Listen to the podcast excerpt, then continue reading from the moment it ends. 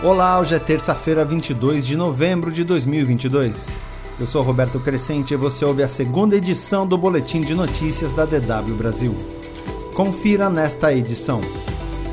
Morre Erasmo Carlos, pioneiro do rock brasileiro. ONU pede investigação sobre possíveis execuções de soldados russos na Ucrânia.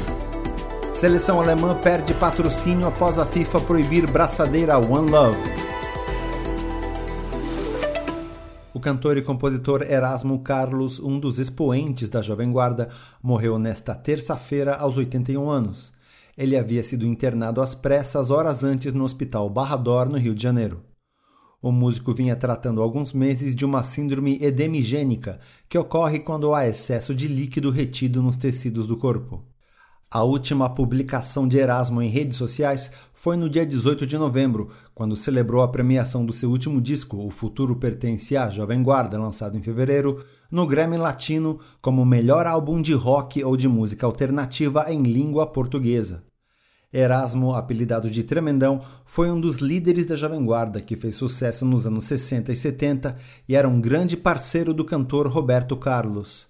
Ele lançou 29 discos de estúdio e 5 álbuns ao vivo. Vídeos que mostram soldados russos aparentemente sendo executados a tiros provocaram reações internacionais pedindo uma investigação sobre o caso.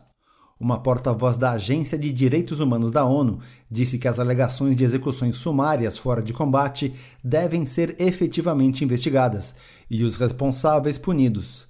Os vídeos surgiram na semana passada em redes sociais, mostrando diversos soldados russos vigiados por ucranianos. Em seguida, tiros podem ser ouvidos.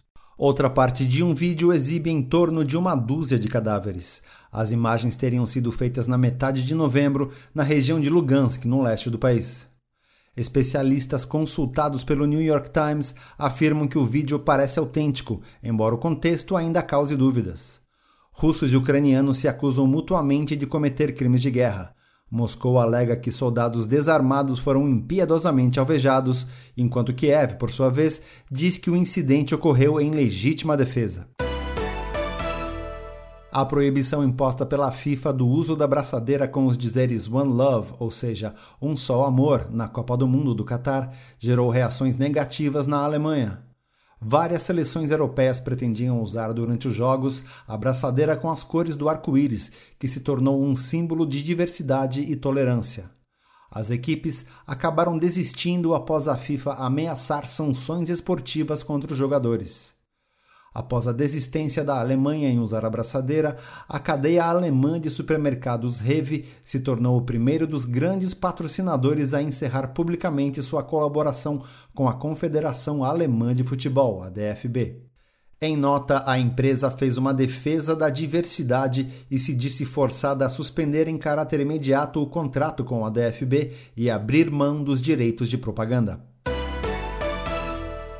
A companhia aérea alemã Lufthansa anunciou planos de contratar 20 mil funcionários depois de ter cortado vários postos de trabalho durante a pandemia de Covid-19. A empresa superou a crise no setor gerada pelo coronavírus e também uma série de disputas trabalhistas.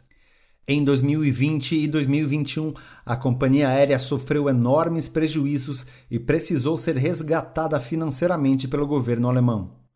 No entanto, suas finanças se estabilizaram com rapidez maior do que o previsto. No final de setembro, o grupo Lufthansa possuía 108 mil funcionários, sendo que antes da pandemia, no final de 2019, eram 138 mil. O CEO da Lufthansa, Carsten Spohr, mencionou recentemente em uma alta demanda por profissionais após a crise gerada pelo coronavírus e anunciou planos de contratar 20 mil pessoas até o fim de 2023. No terceiro trimestre, a empresa registrou lucros robustos e declarou ter deixado a pandemia definitivamente para trás. Mais informações, confira no nosso site dw.com/brasil. Até mais.